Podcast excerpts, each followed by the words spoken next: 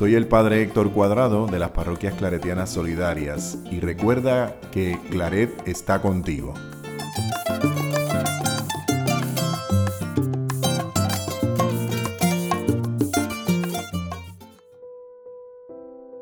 De los escritos de San Antonio María Claret. El amor de Dios y el egoísmo son dos amores contrarios que se resisten mutuamente. Son como el agua y el fuego el agua sucia del vaso del herrero. Apagaráse en él el hierro encendido. Así queda apagado el amor divino.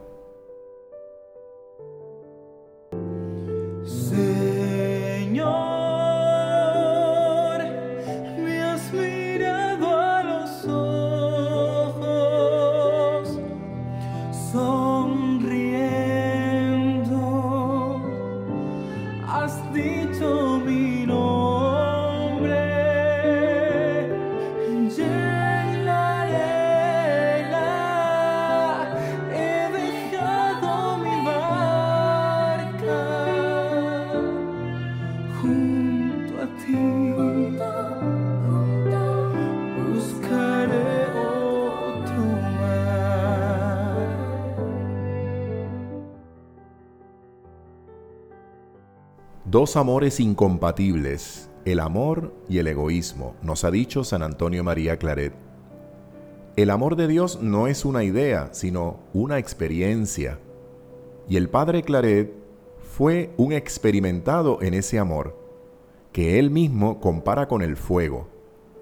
Para él, el fuego del amor es también símbolo de vida.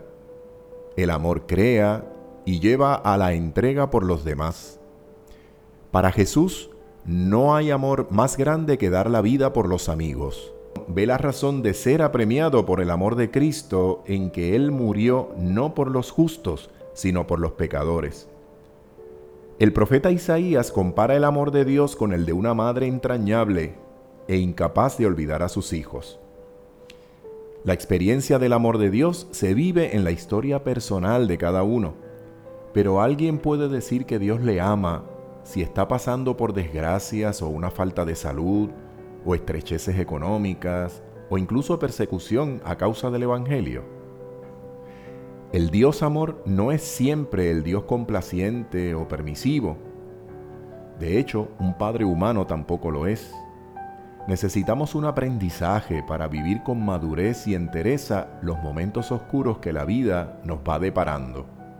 Y en este sentido, Vivir el amor de Dios implica vivir en la confianza, aún sin experimentar la acción inmediata y vivificante de la providencia divina. La presencia de la adversidad no debiera apagar en nosotros nunca el fuego del amor. La experiencia del amor de Dios conlleva una llamada a escuchar los susurros del silencio de Dios, un silencio que no debe ser confundido con ausencia, sino que proyecta sobre nosotros una luz suave, esa presencia suave de Dios en nuestro corazón, la que nos permite caminar con ilusión hacia la última cima de nuestro peregrinar en este mundo. Esperar así en el amor de Cristo, el de las llagas glorificadas tras su entrega por nosotros, proporciona una ilusión indispensable para que podamos sonreír también nosotros en los momentos duros de nuestra vida. Por eso vale la pena que nos preguntemos, ¿qué te dice a ti esa expresión de San Juan en el Evangelio cuando dice, Dios es amor? Más aún, ¿tienes la certeza del amor incondicional como experiencia en el centro de tu vida y tu corazón? ¿O se tambalea tu fe cuando no percibes su intervención inmediata cuando estás pasando por momentos difíciles?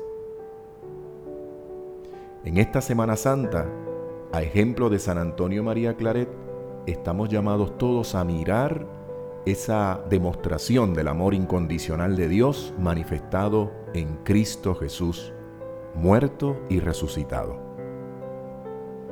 Ánimo, Dios les bendiga